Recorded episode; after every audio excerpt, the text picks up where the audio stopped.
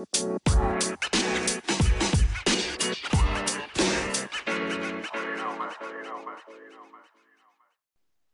hallo unsere lieben Podcast-Freunde und herzlich willkommen zu einer weiteren Folge von unserem Podcast. Einfach mal abziehen. Wir melden uns heute hier am Donnerstagabend einfach aufgrund von ja, zeitlichen Problemen, die wir diese Woche hatten, aufgrund von Schule, Fahrschule, Training und so weiter, fam familiären Dingen, die passiert sind. Also äh, ja, ähm, begrüßen wir euch diese Woche, äh, ja, was später die Folge kommt am Freitag raus und nicht am Mittwoch wie gewohnt. Ähm, ich begrüße euch und ich begrüße natürlich auf der anderen Leitung den Marvin. Ja, hallo auch von meiner Seite. Ähm, ja, wie du schon gesagt hast, war ein bisschen stressig diese Woche, deshalb kommt die Folge vermutlich noch Donnerstagabend raus. Ich denke, ich, wir werden die gleich auch dann direkt hochladen können. Und ähm, ja, ähm, wie war denn deine Woche, Philipp? Ja, ist äh, ja relativ viel, sag ich mal, passiert. Also äh, letztes Wochenende war, war ja viel los. Ähm, also äh, auf ein paar Feiern sind, bin ich gewesen. Ähm, hier war auch das erste Mal wieder, ja, seit, ja, seit Beginn von Corona war hier das erste Mal wieder eine richtig große Feier. Es war ein Open-Air-Festival mit ja, mehreren hundert Leuten. Da war ich mit ein paar Freunden und Freundinnen. Also es war, war entspannt, war, war, war sehr schön. Ähm, man muss natürlich getestet, genesen oder geimpft sein, ähm, da, um da halt reinzukommen. Es wurde auch alles ge geprüft und äh, ja, war ein super Event. Ich glaube auch, äh, so wie ich gehört habe, hat sich da auch keiner mit Corona infiziert. Also perfekt. Ähm, ja, das Einzige, was dann nicht so gut lief, war äh, die, die Organisation, also die Stände da. Ist ja bekannt, auf so Festivals, dann spielen da immer mehrere Bands und so weiter. Dann gibt es da Essenstände und Getränkestände. Dann ist ja immer so ein riesiger Kölschwagen, sage ich jetzt mal. Und es hat extrem lange gedauert, weil, weil es waren halt mehrere hunderte Menschen da und man musste echt für die Getränke echt lange anstehen. Und ähm, ja, also da war halt nur ein Wagen da war und halt auch nur fünf, sechs Leute halt in dem Wagen da waren, da kann man sich ja ausdenken, was dann für ein Andrang da halt ist, ähm, wenn sehr, sehr viele Leute halt Getränke wollen. Ähm, ja, war aber sonst ein sehr schöner Abend. Natürlich, die Preise waren auch ein bisschen teuer. Also muss, muss man auch mal sagen. Äh, also Eintritt hat 15 Euro gekostet halt auf dieses Festival, ist ja vollkommen okay. Ähm, aber man hat halt, man musste halt für ein 0,02er Glas Kölsch musste man 1,80 zahlen. Das war schon extrem krass. Ähm, und ich glaube, eine, eine, eine Currywurst oder so hat auch irgendwie, also eine Currywurst, und das war halt wirklich die war halt wirklich klein, hat glaube ich auch irgendwie 3,50 oder 4 Euro gekostet.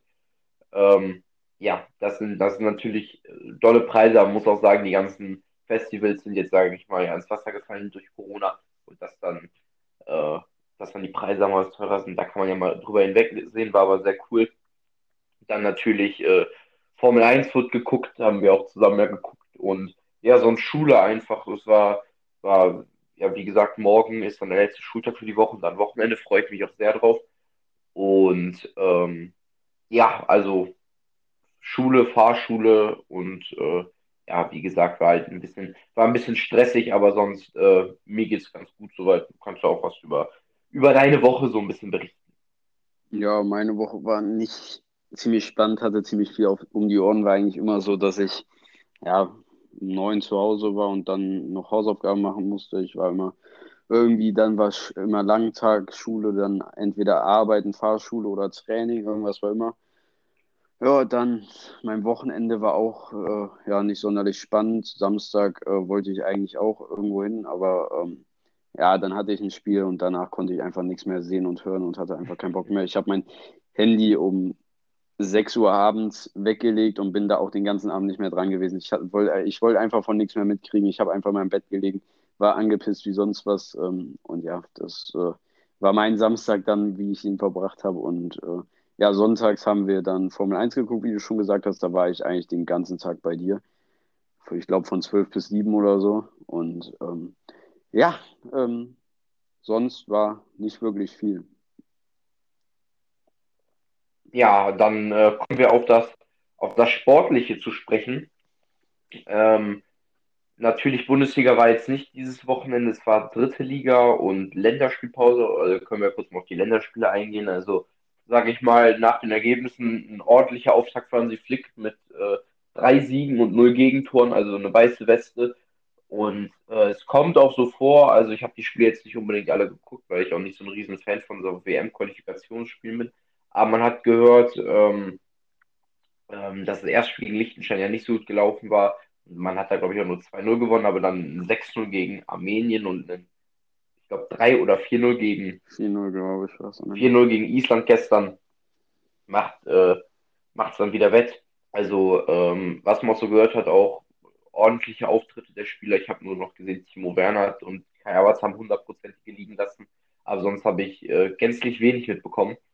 Ähm, beziehungsweise gänzlich wenig gesehen, aber äh, kann man sagen, gelungener Einstand von Sie Flick. Ja, ähm, sehe ich genauso. Ähm, kann man, kann man mitarbeiten. Natürlich sind das nicht die Gradmesser, mit denen man sich messen muss, aber es war ein gelungener Einstand und es macht Hoffnung auf mehr. Ähm, und ja, über die Bundesliga können wir ja kurz nochmal was reden. Was natürlich hat man dafür eigentlich genug gehört, aber man muss es eigentlich mal erwähnen. Äh, heute sind nämlich Statistiken zu den ersten Bundesligaspielen rausgekommen, was die Fans angeht, ähm, wie es denn da aussah mit Corona-Infektionen und, und, und. Also es wurde ähm, von rund 900.000 Fans, wurden sechs Fans positiv getestet und äh, da muss man einfach auch mal ja, dann GG an äh, die äh, DFL und alle, die daran beteiligt sind, die Gesundheitsämter und alle sagen, dass das so gut klappt. Ich meine, in manchen Stadien waren 25.000 Leute und dass dann von 900.000 Menschen nur sechs Infizierte ist, das ist wirklich, äh, ja, das zeugt von guten äh, Konzepten und äh, meiner Meinung nach kann man, wenn es so weitergeht, auch immer mehr Fans zulassen, weil warum sollte man, ich meine, natürlich sind sechs Fans, die infiziert sind, aber ich meine, das, das, also unter 900.000 also unter 900.000 Leuten stecken sich auch sechs Leute, keine Ahnung wo an, wenn die durch den Park spazieren gehen oder so. Und von daher kann man meiner Meinung nach dann auch, äh, je nachdem, wie natürlich die Lage in dem jeweiligen Gebiet ist, noch mehr Fans zulassen. Solange das klappt und alles so passt, wie es äh, bisher gepasst hat, finde ich, äh, sehe ich da kein Problem. Und ich hoffe, dass wir immer vollere Stadien mit immer besserer Stimmung sehen. Ähm, Würde mich natürlich auch freuen, wenn bald wieder Stehplätze erlaubt sind, weil ähm, natürlich, das fehlt schon, wenn man das zum Beispiel in Dortmund sieht, wie sich äh, einfach diese Stimmung dort einfach verändert, einfach nur weil die Stehplätze nicht da sind. Und äh, deshalb bin ich mal gespannt und äh, ja, das wollte ich einfach nur mal kurz so anmerken, weil das finde ich eine wichtige äh, Sache ist. Ja, also sehe ich genauso. Also ich finde es auch super, wie das da abläuft. Äh, mein Vater war jetzt auch bei zwei Spielen im Stadion in Osnabrück ähm, auch diese Woche beim 3-0-Sieg gegen Viktoria Köln, da kann man auch mal kurz sprechen kommen, Osnabrück jetzt mit, einer, mit einem sehr guten Lauf, mit drei Siegen in Folge und auch äh, ja, vier Spiele ohne Niederlage, sind jetzt glaube ich Fünfter. Und äh, ja, das macht Hoffnung auf den Wiederaufstieg, wird natürlich schwierig, aber äh, wenn man so einen Schwung mitnehmen kann, das ist natürlich super. Und mein Vater hat auch gesagt, er hat sich super wohl im Stadion gefühlt. Man muss auch sagen, mein Vater hat zweimal geimpft also ist durchgeimpft, äh, genauso wie wir beiden ja auch und auch generell meiner Familie ist jeder durchgeimpft. Und, generell auch äh, auf unserer Schule und so, also ist nur eine Handvoll, die nicht geimpft ist eigentlich. Genau, also da, da sieht man ja auch, wie es mehr und mehr zur Normalität wird, wie ich es auch eben noch gesagt habe, bei dem Festival, ähm, wenn man halt mit einem Test, mit einer Genesung oder halt mit einer, mit einer Impfung halt da rein kann, finde ich halt auch super, weil das ja der Nachweis ist, dass man, wie sag ich mal, safe gegen Corona ist. Und ähm, ja, ist natürlich super. Ich freue mich auch, äh, bald auch wieder mal ins Stadion gehen zu können oder generell wieder auf äh, ja, öffentliche Sachen zu gehen, ob es jetzt Konzerte sind, ob es äh, Stadion ist, ob es äh, ja, Festivals sind, wie auch immer. Also da, da freue ich mich einfach extrem drauf. Ähm, weil ich wollte vielleicht dieses Jahr noch zu einem zu Spiel von Bayern. Ich war jetzt echt lang nicht mehr. Ich war jetzt bei zwei Spielen von Bayern im Stadion und das letzte Mal ist jetzt auch mittlerweile über sechs Jahre her. Also da wird es auch langsam mal wieder Zeit in die, ins Stadion, äh, kaum nach Leverkusen oder nach Köln, je nachdem, ähm, mal wieder, mal wieder ein ja, Ticket zum Bayern-Spiel zu kriegen. Genauso habe hab ich letztens auch noch zu dir gesagt, ich würde mich extrem freuen, jetzt irgendwie irgendwann nochmal Formel, zu einem Formel-1-Rennen. Dieses Jahr wird es ja was schwierig, weil die europäische Saison sich ja auch dem Ende zuneigt. Ja, beziehungsweise Und, eigentlich ist es jetzt zum aktuellen Zeitpunkt schon unmöglich, dass wir diese Saison zur Formel 1 gehen. Ja, genau. Dieses Jahr ist es ja eigentlich gar nicht möglich. Das einzige, einzige Rennen, was jetzt ja noch ist, ist in Mon, also das ist ja auch extrem weit weg in Monza, ist ja das einzige Rennen, was ja halbwegs in der Nähe Also ich ist. sage so, Ja. wir können auch gerne nach Abu Dhabi fliegen, habe ich kein Problem. Ja, ja, dann gibt es nämlich eine lustige Anekdote und zwar ist eine Freundin von uns, die äh, guckt auch Formel 1, die wäre übrigens auch dieses Rennwochenende in Sandford eigentlich gewesen beim Rennen, die äh, ja, ist auch schon Formel 4 etc. gefahren und die ist äh, 2019 war das tatsächlich in Abu Dhabi beim Grand Prix gewesen. Da habe ich mir auch gedacht, holy shit, äh, nicht schlecht. Also wir beide waren ja auch mal letzte Saison ja beim, äh, am Nürburgring beim, äh, beim Rennen und äh, ja, ich, das ist jetzt auch circa schon wieder ein Jahr her und ich denke so, mein Gott, wo bleibt die Zeit? Das jetzt schon wieder fast ein Jahr her, es kommt mir vor wie vor ein paar Wochen noch und Da war äh, Vettel noch bei Ferrari. da war Vettel noch bei Ferrari und da war, also das war natürlich, haben wir ja schon drüber berichtet, das war natürlich äh, extrem cool einfach und ähm, ja, keine Ahnung, vielleicht äh, entwickelt sich ja irgendwas, dass irgendwie der Nürburgring oder der Hockenheimring eventuell mal in den Rennkalender kommt oder Oder man kümmert sich früher um Karten in Belgien oder so. Ja Weil ähm, genau, man muss sagen, wir wollten, wir hatten sogar, äh, ja, wann war es? Vor ein, ein, anderthalb Monaten hatten wir sogar nochmal geplant, nach Belgien zu fahren. Ähm, na, nach unserem jetzigen Wissen sind wir sehr, sehr froh, dass wir es nicht gemacht haben. ja, Und, ähm, und ja, dann, da war es aber dann auch halt schon so, dass einfach auf diesen guten Plätzen äh, gar keine Karten mehr da sind. Und das ist halt auch schon wirklich so, dass man sich beim Formel-1-Rennen da schon zeitig drum kümmern muss. Und ähm, ja, da gucken wir einfach mal nächste Saison, wie es da aussieht. Und äh, wenn es sich anbietet, würde ich mich auch sehr, sehr, sehr beim Formel-1-Rennen sehen, weil es war wirklich eine Wahnsinnserfahrung und ich würde es immer, immer wieder machen. Auch wenn es natürlich was teurer ist, aber den Preis nehme ich gerne in Kauf. ja, man muss ja auch nochmal dazu sagen, wie krass teuer die Tickets jetzt in Sandford waren am letzten Wochenende.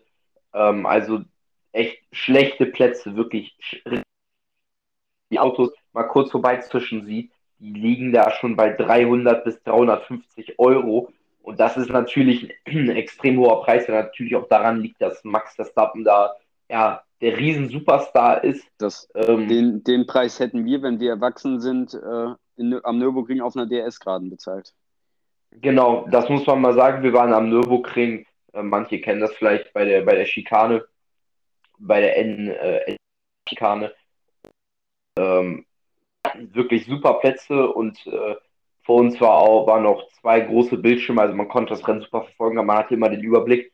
Ähm, und ja, wir haben 150 Euro bezahlt, weil wir zu dem Zeitpunkt noch nicht äh, 16 waren, also unter 16-Jährige mussten, äh, haben 50% Erlass bekommen. Das war natürlich dann noch super. Ähm, da haben wir ja die Hälfte gespart, sage ich jetzt mal. Aber äh, ja, also Formel 1 Rennen würde ich jedes Mal weitermachen. Und äh, natürlich sind in Holland momentan die Preise einfach so, weil Max Verstappen einfach einen riesen Boom auslöst, äh, genauso wie bei Michael Schumacher ja eigentlich, als er äh, ja, der erste große deutsche Formel 1-Fahrer war. Oder der erste war, der den Titel nach Deutschland gebracht hat. Und ja, so ähnlich ist es ja auch in Holland, dass da ja schon seit Jahren diese enorme Formel, Formel 1-Ekstase ist, seitdem Max Verstappen bei Red Bull ist und da um, um Siege vorne mitfährt.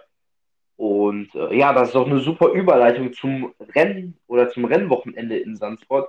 Ja, und da konnte Max Verstappen den hohen, äh, dem hohen Druck standhalten und konnte ja nach einem perfekten Rennen sich die WM-Führung zurückerobern und äh, liegt jetzt mit drei Punkten vor Lewis Hamilton. Er war ja mit äh, einem Rückstand von acht Punkten in die, in die Sommerpause gegangen und äh, ja, jetzt hat er sich die WM-Führung zurückerobert. Natürlich waren auch die Umstände in Silverstone und in Ungarn daran schuld, dass Verstappen seine WM-Führung einbüßen lassen musste. Man hat das gesehen, Verstappen hatte, glaube ich, nach dem Sprintrennen in, äh, in Silverstone irgendwie 32 oder 33 Punkte Vorsprung auf Hamilton. Und dann hat sich das Blatt ja ganz schnell gedreht durch den Crash in Silverstone und den Crash in äh, Ungarn, wo Hamilton dann gewonnen hat und beziehungsweise Dritter wurde und äh, ja, so die WM-Führung sich zurückholen konnte. In Spa hat er schon fünf Punkte auf Hamilton aufgeholt. Und äh, ja, jetzt hat er äh, die WM-Führung sich zurückerobert. Mercedes konnte aber seine äh, oder ihre Führung in der Konstrukteurswertung ausbauen, da Sergio Perez mal wieder einen rabenschwarzen Samstag hatte und sogar in Q1 gleich ausgeschieden ist und äh, somit aus der Boxengasse dann gestartet ist. Er hat ein ordentliches Rennen abgeliefert, wurde zum Fahrer des Tages gewählt, ist, glaube ich, am Ende Achter geworden und hat noch ein paar Punkte äh, äh, zu Red Bull gebracht, aber ja, ähm, Mercedes äh, führt weiter in der, in der Konstrukteurswertung und äh, ja, Max Verstappen mit einem, wie gesagt, super Wochenende, hat in allen Trainingssessions war dominant, ähm, obwohl man auch sagen muss, am Freitag waren die Ferraris mal kurz auf 1 und 2, aber das lag ja auch einfach an den unterschiedlichen Runs, die dann gefahren wurden. Und äh, ja, also für die WM ist es super spannend jetzt, auch vor allem vor Monza wird, wird super. Und äh, für mich als Ferrari-Fan war es auch ein sehr positives Wochenende. Äh, mit Platz 5 und 7 äh, war ich sehr zufrieden. Das war ein sehr cooler Reim, den ich gerade gedroppt habe. Und ähm, ja, man hat sich Platz 3 wieder zurückerobert, nachdem McLaren nur einen Punkt geholt hat. In dem Rennen hat Ferrari äh, 16, wenn ich mich nicht verrechnet habe, geholt und äh, ist jetzt 11 Punkte vor McLaren in der Konstrukteurswertung. Ähm, also Charles Leclerc mit einem sehr soliden Wochenende und Carlos Sainz, ja, hatte seine Schwierigkeiten, nachdem er im dritten freien Training gecrashed war. Ähm, Im Qualifying dann wieder eine sehr solide Leistung. Ähm, nicht mal ein Zehntel auf Platz 4. Ähm, und äh, ja, aber dann im Rennen äh, war er die ganze Zeit hinter Leclerc, auch die Pace, er lag über 20 Sekunden hinter Leclerc und dann am Ende äh, wurde er noch von Fernando Alonso in der letzten Runde überholt, den man auch loben muss. Alonso mit einem sehr guten Rennen, muss man sagen, äh, mit einem Bombenstart von, fünf auf, äh, von 9 auf 7, meine ich. Und dann äh, sich noch in der letzten Runde ins Science holen, muss man auch Alonso wieder loben. Und äh, ja, dann kannst du ja auch zu den deutschen Fahrern oder generell noch zu den Fahrern, die du erwähnen, wo du was zu sagen möchtest, kannst du ja gerne was zu sagen. Ja, ähm, ja, generell war es ja eigentlich ein Rennen, was so zu erwarten war. Es war meiner Meinung nach nicht jetzt wirklich die Spannung da. Äh, Perez ja, hat sich ein bisschen selbst versaut, hat dann aber Sonntag äh, es einigermaßen wieder ausgebügelt, wie er es ja immer macht, wenn er seinen Samstag versaut. Also ich verstehe das irgendwie nicht so ganz. Er macht sich das Leben irgendwie einfach viel zu selber, also selber viel zu schwer. Ich meine, er könnte eigentlich äh, viel bessere Leistung bringen, wenn er einfach, ähm, ja, im Samstag nicht manchmal einfach so dumme Fehler machen würde. Und ich hoffe einfach, dass er da so ein bisschen die, ähm, ja, wie soll ich sagen, die äh, Stabilität reinbekommt, um äh, einfach auch mal, einfach auch sich mal gut zu positionieren, um dann seine eigentlich ja sehr, sehr gute Rennpace äh, auch im Rennen umzumünzen. Weil ich meine, der könnte Red Bull mal mindestens jedes Rennen dritten Platz einholen, weil äh, Bottas einfach nicht schwer zu schlagen ist. Der dient als Hilfe für Hamilton, muss da immer Abstand halten. Und Perez könnte locker mit dem mithalten, meiner Meinung nach, beziehungsweise ihn auch schlagen. Und ähm, von daher muss Perez einfach versuchen, dort dann einfach äh, konstanter zu werden am Samstag, um dann ähm, ja einfach zum rechten Moment an der rechten Stelle zu sein und dann auch vielleicht mal einen Doppelsieg für Red Bull einzuholen, wovon sie ja auch noch keinen dieses Jahr hatten. Und ähm, ja, da bin ich einfach mal sehr gespannt, wie es da weitergeht. Und dann zu den deutschen Fahrern, ja, gibt es glaube ich nicht viel zu sagen. Mick ähm, ja, da kann man vielleicht noch was drüber sagen. Also, was Marzipin wieder an, veranstaltet hat, das war wirklich wieder eine Freche. Das war lebensgefährlich, was er da gemacht hat. Auf der langen Gerade gegen Mick äh, zieht er da kurz vor der Boxen einfach, wo die Mauer mitten in die Strecke eindingst, eigentlich ja. Weil äh, in Sanford ist die Boxeneinfahrt ja eigentlich genau, also da fährst du nicht irgendwie noch eine Kurve zu, sondern du fährst einfach gerade von der Gerade eigentlich in die Boxeneinfahrt. Und dann ist halt, kommt halt dann irgendwann so mitten eine Mauer. Und dort hat Marzipin komplett rübergezogen. Mick musste vom Gas gehen und das macht man einfach nicht unter Teamkollegen erst recht nicht. Und generell einfach, das ist einfach frech gewesen, was er da gemacht hat und äh, lebensgefährlich. Und Mick, für Mick war das Rennen äh, ja schon früh dann gelaufen, weil er sich da auch einen Schaden zugezogen hat und äh, dann ins Renngeschehen nicht mehr wirklich eingreifen konnte. Marzepin ist dann später ausgeschieden, ähm, der eigentlich ein für ihn recht gutes Rennen sogar gemacht hat, rein von der Pace her. Aber ähm, ja, am Ende äh, kann man zu ihm nicht viel sagen und Sebastian Vettel ähm, genauso wurde am Samstag von den beiden Streithänden, die ich gerade schon angesprochen habe, von Mick und Marzipin, äh, ja, ums Q2 gebracht, weil äh, Mick und Marzipin da Abstimmungsschwierigkeiten haben, haben die ganze Strecke blockiert, Vettel auf der schnellen Runde blockiert und damit war die dann auch gelaufen.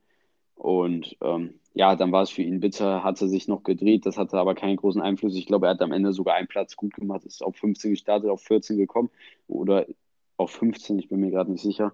Und ähm, ja, von daher war es für Vettel, natürlich hat der Dreher das Ganze ein bisschen, äh, bisschen schlechter aussehen lassen, aber es war halt ein normaler Tag. Er konnte sich nicht verbessern, er hat sich aber auch nicht verschlechtert. Und ähm, ja, sonst äh, denke ich mal, kann man eigentlich nicht mehr viel zum Rennen sagen. Auch äh, die Nachricht unter der Woche, dass Kimi Räikkönen ja seine Karriere ja beendet oder beendet zum Ende der Saison, äh, ja, war sehr, was war ich, um ehrlich zu sein, sehr traurig und bin immer noch sehr traurig drum, da Kimi äh, ja ein Typ gewesen ist, ein Typ, der äh, Ecken und Kanten hatte, der äh, Weltmeister wurde mit Ferrari, der 20 äh, Grand Prix gewonnen hat, der ja vom fahrerischen Talent in seiner Prime einer der besten Fahrer der letzten 20 Jahre sicherlich war. Ähm, ja, einfach ein extrem geiler Typ, muss man auch einfach sagen. Äh, eine Legende der Formel 1. Ähm, allein schon durch seine Art, er, er, ist, er verstellt sich nie. Er ist, er ist einfach er selbst. Äh, natürlich sind die ganzen Teamradios und die ganzen Interviews legendär. Äh, ja, ich glaube, die legendärste, äh, das legendärste Teamradio ist äh, Leave me alone, I know what to do. Und äh, ja, man muss sich das eigentlich mal auch auf YouTube angucken. Best of Kimi Räikkönen Team Radio, da das ist unglaublich lustig einfach. Äh, ja, er verabschiedet sich nach äh, ja, 20 Jahren Formel 1 vom, vom Formel 1 Zirkus am Ende der Saison. Ähm, wie gesagt, Weltmeister mit Ferrari 20 Grand Prix gewonnen, extrem viel erreicht in seiner Karriere. Und äh, ja, dann gab es am, am Samstagmorgen die unschöne Nachricht, dass er dann an Corona erkrankt war und deswegen jetzt äh, in Holland nicht starten konnte und jetzt auch in Italien beim großen Preis äh, von Italien in Monster nicht starten kann. Das ist natürlich sehr schade für ihn, äh, da er halt nur noch ein paar Rennen hatte als Formel 1-Fahrer und dass er dann halt die aussetzen muss, Corona-bedingt, ist natürlich sehr bitter, aber kann man jetzt nichts machen. Robert Kubica hat ihn vertreten, hat das meiner Meinung nach auch sehr ordentlich gemacht. Genauso wie Antonio Giovinazzi, der ja an Q3 reingekommen ist mit dem Alpha, aber dann im Rennen abreißen lassen musste. Äh, ja, das, das noch dazu und dann können wir ja, bevor wir über die äh, Fahrerwechsel oder das Fahrerkarussell in der Formel 1 sprechen, noch auf die, kommen wir noch auf den großen Preis von Italien zu sprechen. In Monza und dann kommen wie immer vor den ganzen Rennen unsere Race Predictions. Und äh, ja, ich fange damit an und ich sage ehrlich, es fällt mir unfassbar schwer, das zu sagen, weil äh, ja, es einfach unvorhersehbar ist, weil Monster ist eigentlich eine, eine Motorenstrecke, da wird man denken, Mercedes top. Äh, man hat aber in Spa gesehen, auf, der, auf einer Motorenstrecke, dass Red Bull top ist. Man hat das in Spielberg gesehen, dass Red Bull top ist. Also man weiß es irgendwie nicht, wer da Favorit sein wird. Aber äh, ja, ich äh, setze meinen Tipp und wir tippen jetzt, wie das, äh, wir tippen jetzt fürs Qualifying, tippen wir auf Sprint Qualifying und nicht auf das Qualifying fürs Sprint Qualifying. Ähm, ja, ich glaube, dass Max Verstappen das Ding machen wird. Äh, vor Lewis Hamilton, Sergio Perez und Lando Norris. Ich glaube einfach, dass der McLaren dieses Rennwochenende stark sein wird. McLaren war letztes Jahr schon stark in Monster. Ähm, ja, bei den, bei den, bei, bei, bei Sainz mit dem zweiten Platz, mit Norris mit dem vierten Platz. Natürlich war es auch ein Chaosrennen, aber man muss auch bedenken, äh, Sainz ist von äh, drei ins Rennen gestartet und Norris, glaube ich, von fünf. Das hat ja schon allein schon gezeigt, wie stark der der McLaren lief. Ähm, und äh, ja, deswegen sehe ich McLaren jetzt doch dieses Jahr mit dem Mercedes-Motor weit vorne. Ähm, für Ferrari wird es, wird's, glaube ich, auch ein schwieriges Wochenende. Ist natürlich das Heimspiel. Ähm, und die letzten beiden Jahre hätten ja kaum unterschiedlicher sein können für Ferrari. Also die letzten beiden Rennen in Monster 2019. Der viel umjubelte Sieg von Charles Leclerc vor den heimischen Fans. Und dann ein Jahr später das komplette Desaster mit einen Doppelausfall, Vettel mit Bremsproblem auf Platz 16, 17 liegend und Leclerc, der im Rennen gut äh, vorwärts gekommen ist, natürlich auch durch das Safety Car, durch dann die Strafe von Hamilton und so weiter, der aber ja gecrashed ist und ähm, ja eine rote Flagge rausgebracht hat, die dann Pierre Gasly den Sieg ermöglicht hat im Nachhinein. Ähm, also ähm, hoffe ich mal, dass es für Ferrari dieses Rennwochenende besser läuft, aber es wird schwierig. Es ist halt eine Highspeed-Strecke. Ferrari hat auf den Graden noch einen Nachteil. Es kommt jetzt danach Monster, das dicke Motoren-Upgrade für den Rest der Saison bei Ferrari, der den Motor ja auf ein Level mit dem von äh, Honda bringen soll. Da bin ich mal sehr gespannt. Und äh, hat natürlich, Monster hat natürlich auch ein paar langsame Kurven mit harten Curbs, das kommt dem Ferrari natürlich zugute. Und man, der Ferrari ist eh manchmal eine Wundertüte, also ähm, zum Beispiel in Silverstone hätte ich gar nicht damit gerechnet, dass Ferrari stark sein wird und Ferrari war super stark. Auch in Österreich hätte ich nicht damit gerechnet, dass Ferrari gut sein wird. Und Ferrari hat in beiden Rennen gute, gute Leistung abgerufen. Da muss man einfach mal gucken, was, äh, was, was äh, der morgige Tag bringt, was äh, Qualifying für Sprint Qualifying bringt. Und das wird, glaube ich, auch sehr, sehr wichtig für, für das gesamte Rennwochenende für Samstag und Sonntag. Jetzt schweife ich aber schon wieder ab. Jetzt muss ich noch meinen Renntipp abgeben. Ich sehe auch Max Verstappen im Rennen vorne. Ich glaube einfach, dass er einfach zu stark ist. Ich glaube, der Red Bull wird äh, auch stark sein. Ähm, und Verstappen selber ist momentan oder ist in dieser ganzen Saison unfassbar stark. Er war in jedem Rennen auf dem ersten oder zweiten Platz, wo er nicht abgeschossen wurde, äh, beziehungsweise durch andere Gewalten äh, oder höhere Gewalten äh, ja, aus dem Rennen genommen wurde. Deswegen, Verstappen wird das Ding machen vor Lewis Hamilton und äh, Verstappen wird so seine WM-Führung ausbauen. Auf Platz 3 sehe ich Sergio Perez. Ich glaube, dass Perez dieses Wochenende stark sein wird. Ähm, auf 4 sehe ich Valtteri Bottas. Auf der 5 Lando Norris. Auf sehe ich Daniel Ricciardo. Auf der 7 Charles Leclerc und auf der 8 Pierre Gasly. Den Vorjahressieger aus Monster, der wird auch wieder weit vorne sein. Den muss man auch nochmal loben für, sein, für seine starke Saison generell dieses Jahr bis jetzt und für auch seinen starken vierten Platz in Sandford. Ja, ähm, ich sehe Lewis Hamilton vorne im Qualifying und im Rennen. Ich sehe Lewis Hamilton auf 1, Verstappen dann im Qualifying auf 2, Bottas auf 3 und Norris auf 4. Und ähm, im Rennen sehe ich Hamilton vorne, dann Verstappen, Lando Norris, Sergio Perez, Valtteri Bottas. Dann sehe ich Charles Leclerc, Danny Ricciardo und Pierre Gasly. Ich denke einfach, dass, äh, ja, ich denke, Valtteri Bottas wird äh, irgendwelche Probleme haben im Monster ob es jetzt durch eine Kollision kommt oder vom Auto, ich habe es irgendwie im Gefühl. Und deshalb sage ich, dass er es nur auf Platz 5 schafft. Perez kann Norris äh, nicht schlagen, daher, dass Norris einfach ein viel besseres Qualifying hatte als Perez. Und ähm, ja, das ist meine Prediction. Und ähm, ja, dann können wir ja mal ganz schnell, wo du schon gerade vorhin schon ein bisschen darauf hingewiesen hast, auf ja, das ganze Fahrerkarussell äh, drauf eingehen, was äh, ja, Kimi Räikkönen mit, seine, mit seinem Karriereende ja eigentlich angestoßen hat, zum Drehen gebracht hat. Äh, genau, nämlich hat Kimi Räikkönen zuerst seinen Wechsel bekannt gegeben. Dann wurde bekannt gegeben, dass Valtteri Bottas äh, keine Zukunft bei Mercedes hat und für Alfa Romeo übernimmt. Und danach wurde bekannt gegeben, dass George Russell zu Mercedes wechselt. Und darauf nochmal wurde gesagt, dass Alexander Albono, oder Elben, ähm, wieder, Hallo Bono. Zurück, wieder zurück von der DTM in die Formel 1 kommt, was mich sehr freut, weil ich finde Elben sympathisch, ist einiges schiefgelaufen bei äh, Red Bull für ihn, muss man natürlich sagen, aber ähm, man muss halt auch einfach sagen, dass das mittlerweile meiner Meinung nach nicht mehr nur an den Fahrern liegt. Ich meine, ob es jetzt Pierre Gasly ist, der bei Alpha Tauri sensationelle Leistung vor Red Bull abgeliefert hat und auch nach Red Bull wieder abliefert, oder ob, ähm, ob ein ähm, Sergio Perez, der bei Racing Point, der generell in seinen ganzen Jahren Formel 1 immer stark äh, solide gefahren ist und auch nie eine schlechte Qualifying Pace in dem Sinne hatte. Ähm, oder auch halt jetzt ein Alexander Albon, der vorher auch stark gefahren ist und dann bei Red Bull halt ein ganz, ganz bitteres Jahr hatte. Also ähm, meiner Meinung nach liegt das da nicht nur an den Fahrern an sich. Das ist natürlich ganz klar, dass es da alles auf Max Verstappen ausgelegt ist und dass es da der zweite Fahrer ganz schön schwer hat, weil da für ihn wirklich fast gar nichts gemacht wird anscheinend. Und äh, da muss man halt auch mal ein bisschen die Schuld der, von den Lasten der Fahrer nehmen.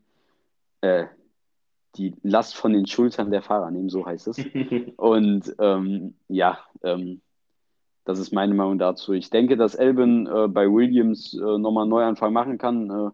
Hat mit Latifi einen guten, mittlerweile auch ja, relativ erfahrenen Mitfahrer, der sich auch immer stabiler macht. Also Jos Capito wirklich, also seitdem der da ist, geht bei Williams wirklich ein Ruck durch. Also ich meine, Latifi, ähm, also Russell hat es ja vorher schon mal geschafft, so ein paar ja, Lichtblicke zu liefern. Aber Latifi hatte ja eigentlich vorher gar nichts hingekriegt. Also der ist halt immer, für, der hat die Haas geschlagen, aber das war es dann auch.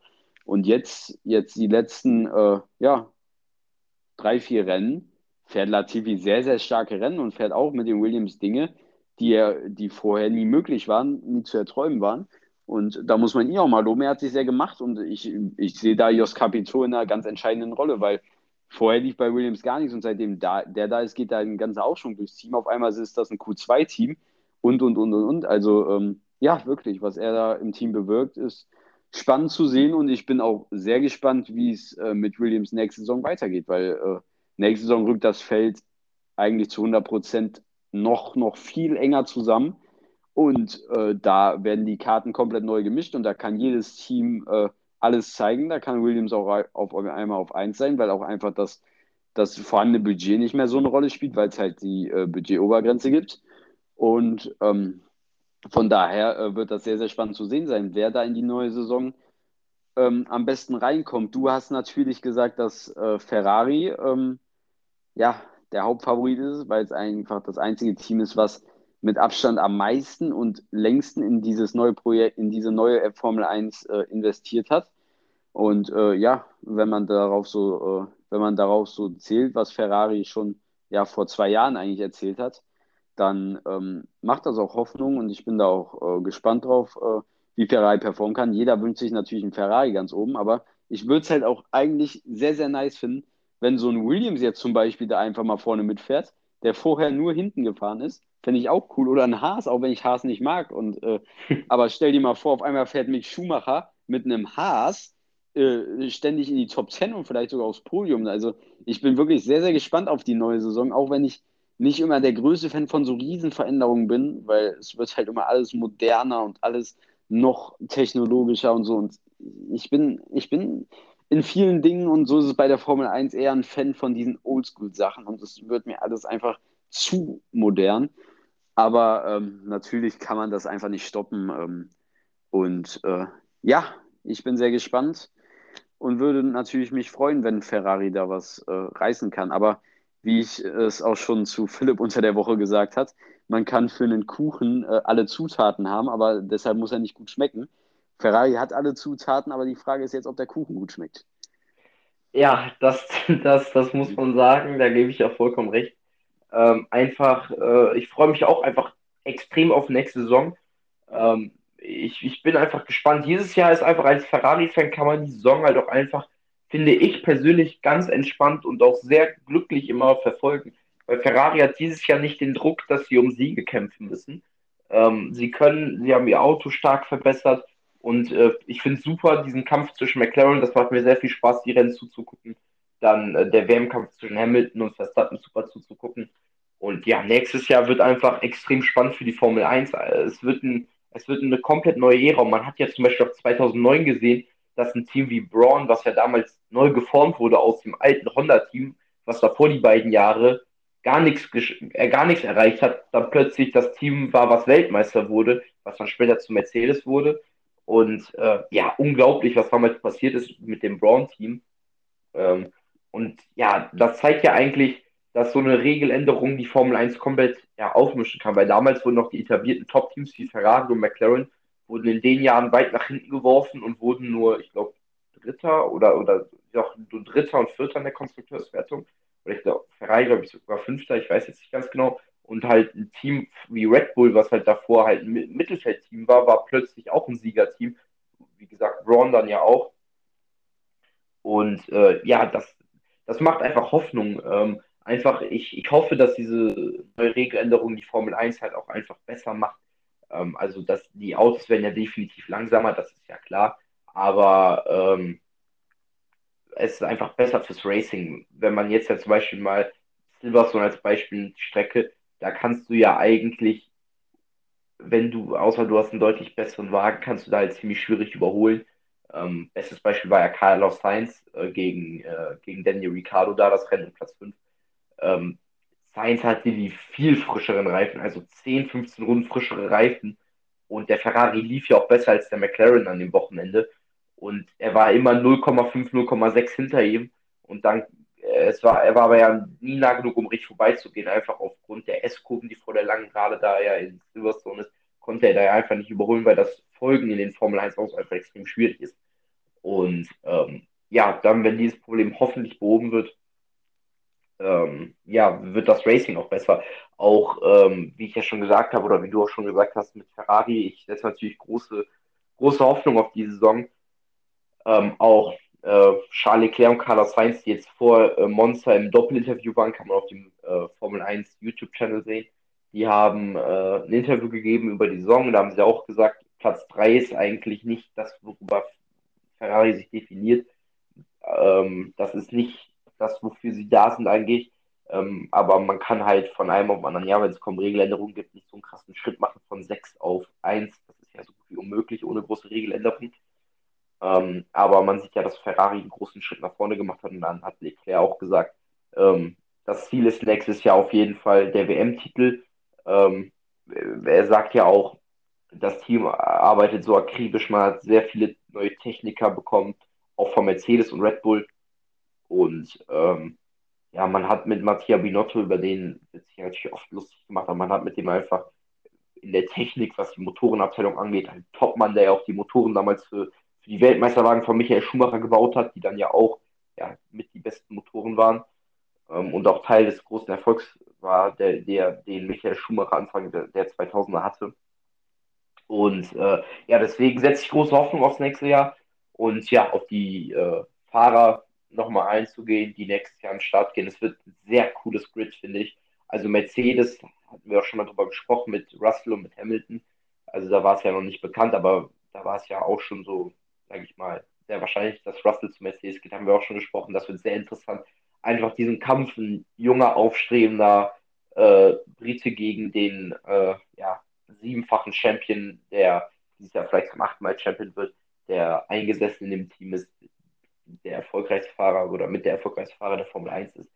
Ähm, ja, ähnliche Situation hatten wir auch damals schon gesagt, wie damals von sieben bei McLaren, als der damalige Rookie Lewis Hamilton ins McLaren-Team kam, die das beste Auto hatten, äh, neben Fernando Alonso, die dann aber den WM-Titel halt einfach ja, sich gegenseitig weggenommen haben und Ferrari mit Kimi Räikkönen davon profitiert hat.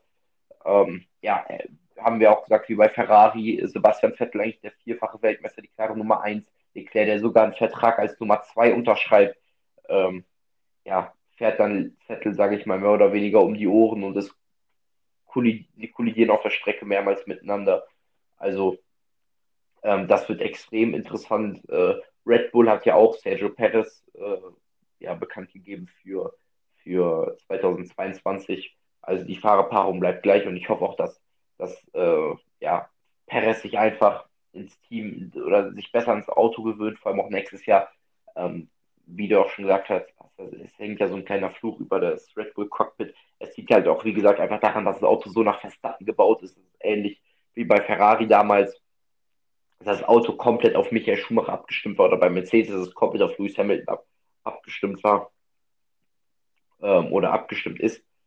Und ähm, ja, da bin ich mal, bin ich mal sehr gespannt, was, was das nächstes Jahr bringt. Äh, seitdem Ricardo ja weg war, lief es mit dem zweiten Fahrer nie richtig gut bei Red Bull. Ähm, außer die halbe Saison, die Elbe in 2019 gefahren ist, die war sehr ordentlich, dann 2020 lief schlecht für Gasly. Das halbe Jahr, war, wo er bei Red Bull war, war ein kompletter Horror. Und äh, Ricardo hatte damals ja, hat man ja auch bei Drive to Survive auf der Netflix-Serie, hat man ja auch gesehen, dass er gesagt hatte, äh, dass sich das Team halt in Richtung von Verstappen zu sehr entwickelt. Verstappen soll in seinem Vertrag mehr Gehalt als Ricardo bekommen haben. Und ähm, so weit und so weiter und so weiter. Deswegen, ähm, ja, glaube ich, hängt so ein kleiner Flug auf dem zweiten Red Bull Platz, aber man wird nächstes Jahr oder vielleicht auch noch in der Saison sehen, was Ricardo leisten kann, äh, was, was Perez leisten kann. Ferrari wird nächstes Jahr gleich bleiben, bin ich sehr zufrieden mit meiner Meinung nach mit die beste Fahrerpaarung. Ähm, ja, mit Leclerc und Sainz und dann hoffentlich ein starkes Auto kann Ferrari hoffentlich nächstes Jahr umsiegen und den äh, Titel wieder fahren.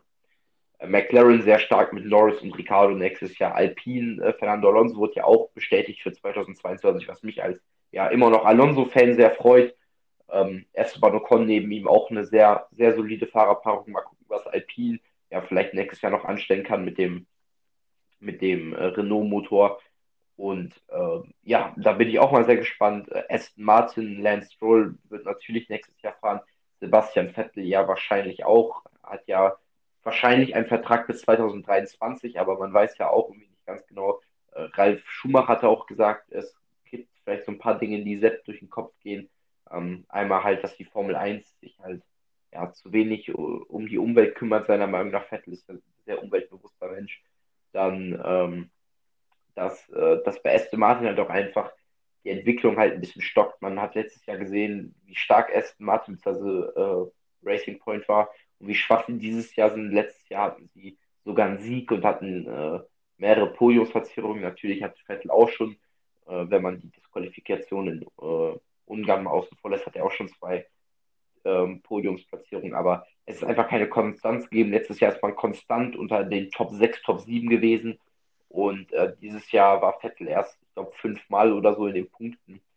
Ähm, er dominiert natürlich irgendwo auch Lance Stroll. Er hat mehr als doppelt so viele Punkte wie der Kanadier, ist im Qualifying fast immer vorne.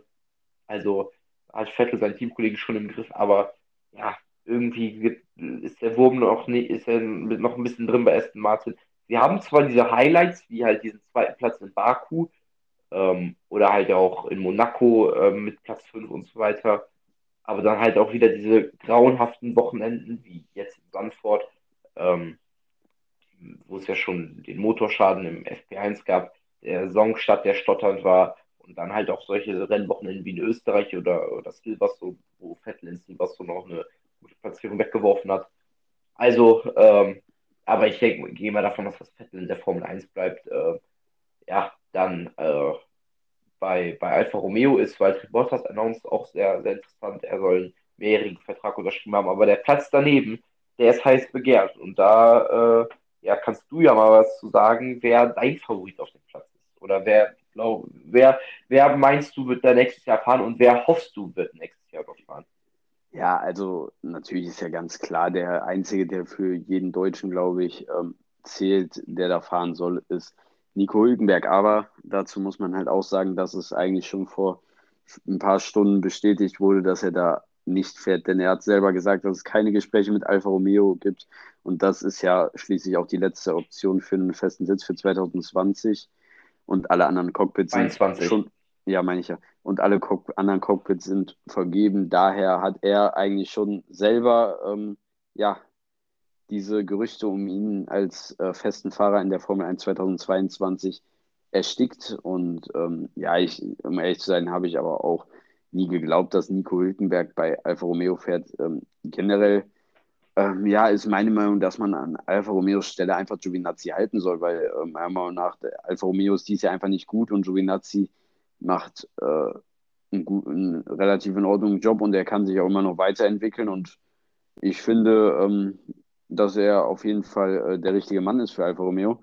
Und ähm, ja, natürlich sind dann noch so Nick de Vries im Gespräch, von dem ich persönlich, ähm, ja, ich würde einfach nicht fühlen, wenn äh, er in die Formel 1 kommt. Ich meine, er ist auch schon 26 und hat nur Erfahrung in der Formel E und natürlich in den unterklassigen Klassen. Aber ähm, ja, würde ich jetzt nicht so fühlen. Ähm, sonst ist noch im Gespräch Guangzhou, ähm, wo man natürlich sagen muss, dass der natürlich nicht schlecht wäre für Alfa Romeo weil er einfach ähm, ja, äh, in der Formel 2 sehr starke Leistung und konstante Leistung zeigt und ja, vielleicht sogar der beste Nachwuchsfahrer in der aktuellen Formel 2-Klasse ist. Und ähm, da ist aber natürlich auch die Frage, wie es da, äh, ja, er ist ein Akademiefahrer für Alpine. Und äh, da ist natürlich auch immer die Frage, wie es darum steht, vor allem weil äh, der Platz von Giovinazzi ja der Platz ist, der von Ferrari bestimmt wird. Und deshalb, äh, ja, ist es da natürlich äh, noch unklar, wer da kommt. Äh, ich glaube, es ist rein theoretisch auch noch möglich, dass Mick Schumacher dorthin kommt, aber auch das halte ich für un, ähm, halte ich für unmöglich. Also ich denke, laut meiner Meinung nach äh, glaube ich einfach, dass Giovinazzi bei Alfa Romeo bleibt und ich glaube, das ist dann auch für Alfa Romeo die richtige Entscheidung. Ähm, ich denke, dass äh, er perfekt fürs Team ist. Er ist Italiener, er kann sich mit dem Team identifizieren und er wird auf jeden Fall sich auch noch steigern können. Die Alfa Romeo für nächstes Jahr investiert, können sie auch noch besser werden und vielleicht auch, ich, ich finde auch, dass es ein Fahrer ist, der vorne mitfahren kann. Und ähm, ja, dann, äh, was du, also zuerst Martin wollte ich auch noch kurz was sagen. Ich denke auch dort, dass äh, Vettel es schafft, bei ähm, Aston Martin zu bleiben. Ich glaube, dass dieses Jahr einfach so ein Übergangsjahr bei Aston Martin ist. Ich meine, es ist das erste Jahr so als Aston Martin-Team.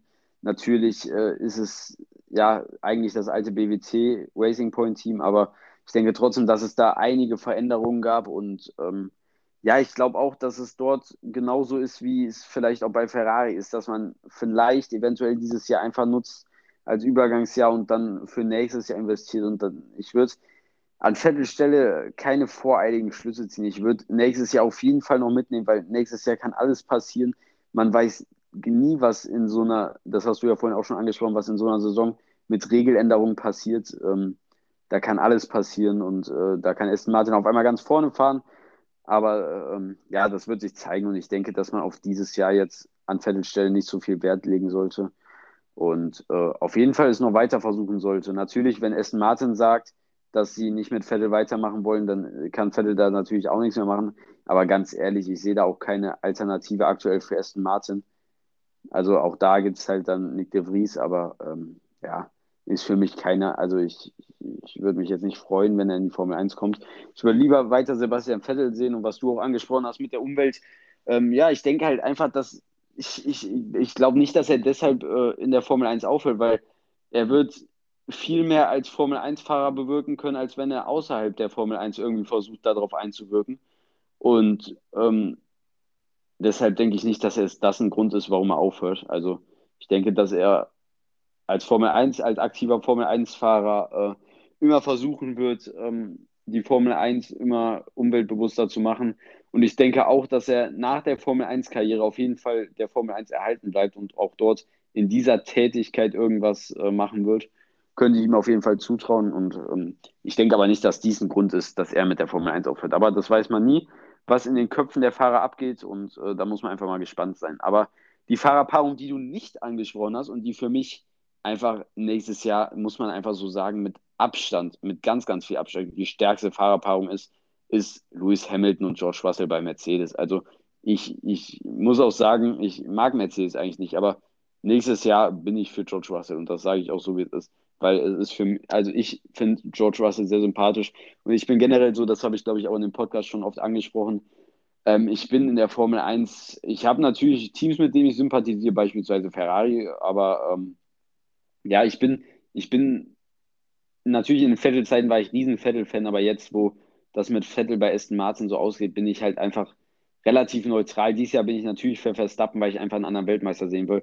Aber wenn jetzt zum Beispiel dieser Kampf Verstappen-Russell stattfinden sollte oder Russell-Hamilton-Verstappen, ein Dreikampf um die WM, was wäre das denn für ein Erlebnis? Oder generell ein Zweikampf zwischen zwei Mercedes, wie wir das bei Hamilton und Rosberg haben, hatten. Das wäre einfach traumhaft. Und äh, deshalb werde ich da, denke ich mal, für ähm, George Russell sein, weil er mir einfach am sympathischsten ist und ich achte generell ein bisschen mehr, geht es mir um die Fahrer. Ich werde das Mercedes-Team trotzdem nie feiern, bis da Toto Wolf weg ist. Und ähm, ja, ich bin sehr gespannt auf nächste Saison. Aber jetzt ist noch diese Saison und wir haben einen spannenden WM-Kampf. Ich bin sehr gespannt, wie Verstappen sich in äh, Monza durchsetzen kann. Und ich weiß nicht, ob du jetzt noch was zu sagen hast, sonst denke ich mal, sind wir dann auch am Ende angelangt. Ja, ich, äh, ich wollte noch kurz sagen, ja, also wenn man natürlich auf die Fahrer guckt, hat Mercedes die stärkste Fahrerpaarung. Ähm, aber ich meine jetzt so, ich meinte jetzt so vom Reim, vom, vom, vom, von, Ferrari hat eine der besten Fahrerpaarungen. Also ich sehe McLaren noch eigentlich ganz weit oben, wenn äh, Ricciardo auf Top-Niveau ist. Also ich würde sagen, äh, Ferrari, also jetzt nicht in der Reihe, das ist jetzt nicht Reihenfolge, aber Ferrari, McLaren, äh, Mercedes und ähm, ja, Red Bull haben dann nächstes Jahr die stärksten Fahrerpaarungen, würde ich jetzt einfach mal so sagen. Ähm, und ja, ich hoffe natürlich auch, dass Giovinazzi in der Formel 1 bleibt. Ähm, Hülkenberg wird nicht kommen und äh, keine Ahnung, ich, ich mag Giovinazzi. Es kommt, kommt mir sehr sympathisch rüber.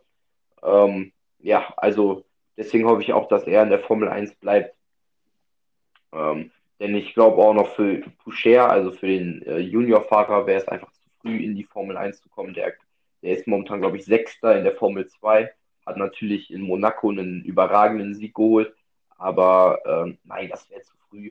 Robert Schwarzmann bringt dieses Jahr einfach nicht die Leistung irgendwie als Ferrari Junior, die man sich vielleicht erhofft hatte. Ähm, Callum Eilert war natürlich noch im Gespräch, der letztes Jahr Zweiter hinter Mick Schumacher war. Aber er hat auch, äh, um ihn ist es irgendwie ein bisschen still geworden. Er war gar nicht in der Verlosung irgendwie drin. Deswegen glaube ich, ähm, dass auch Giovinazzi, ich hoffe, dass Giovinazzi da bleibt und ich glaube es auch, obwohl Fred Vasseur ja irgendwie gesagt hatte, dass äh, er noch nicht fix ist und so weiter. Aber ich hoffe, dass äh, Giovinazzi äh, bleibt. Vielleicht kommt es ja jetzt auch äh, zum Wochenende raus, wird ja passen zum, zum, zum Monza Grand Prix. Und ja, das war diese Folge einfach mal abziehen. Ich glaube, es war eine sehr Formel 1-haltige und lastige Folge, aber es hat äh, uns mal wieder sehr viel Spaß gemacht und äh, ich hoffe, äh, dass es euch gefallen hat und wir hören uns dann nächste Woche wieder. Und nochmal sorry für die Verspätung äh, vom Podcast. Ähm, wir bitten um, um Vergebung, aber dafür kommt dann nächste Woche die, die Folge wieder. Wir bitten um Vergebung, wie in der Bibel. Nicht Also, ähm, ja, ähm, ich denke auch, dass äh, Giovinazzi bleibt. Ich würde es mir auch wünschen, weil er mir eigentlich immer mehr sympathisiert. Ich war nicht äh, von Anfang an ein großer Fan von ihm, aber mittlerweile finde ich ihn sehr sympathisch. Und ja, damit beenden wir jetzt auch die Folge. Und ja, ähm, ja, die Folge war natürlich sehr F1-lastig. Ähm, hat auch einfach damit zu tun, dass Länderspielpause war natürlich. Ähm, haben wir ja auch schon gesagt, dass uns einfach zum aktuellen Zeitpunkt auch der deutschen Nationalmannschaft die Länderspielpause nicht wirklich juckt. Also früher war das vielleicht noch was anderes, aber aktuell kann man sich das einfach nicht geben. Also interessiert einen halt einfach nicht. Und deshalb haben wir da jetzt auch nicht so viel drüber geredet. Und äh, ja, diese Woche gibt es wieder Bundesliga, da freue ich mich auch schon sehr drauf. Ich werde vermutlich nicht wirklich viele Spiele gucken können. Auch meinen geliebten ersten FC Köln werde ich vermutlich dieses Wochenende nicht gucken können. Aber da muss man auch mal durch und äh, es kann auch nicht immer alles so unter den, äh, ja, man kann auch nicht alles absagen für den Fußball. Aber was man ja auch sagen kann, am Wochenende ist ein sehr, sehr wichtiges äh, Spiel, nämlich am Samstagabend äh, zwischen Bayern und Leipzig. Da bin ich auch sehr gespannt drauf. Und ähm, ja, damit verabschiede ich mich jetzt auch wirklich und sage bis nächste Woche. Da geht es wieder mit Fußball und natürlich auch mit dem großen Preis von Monster weiter. Und bis dahin sage ich ciao.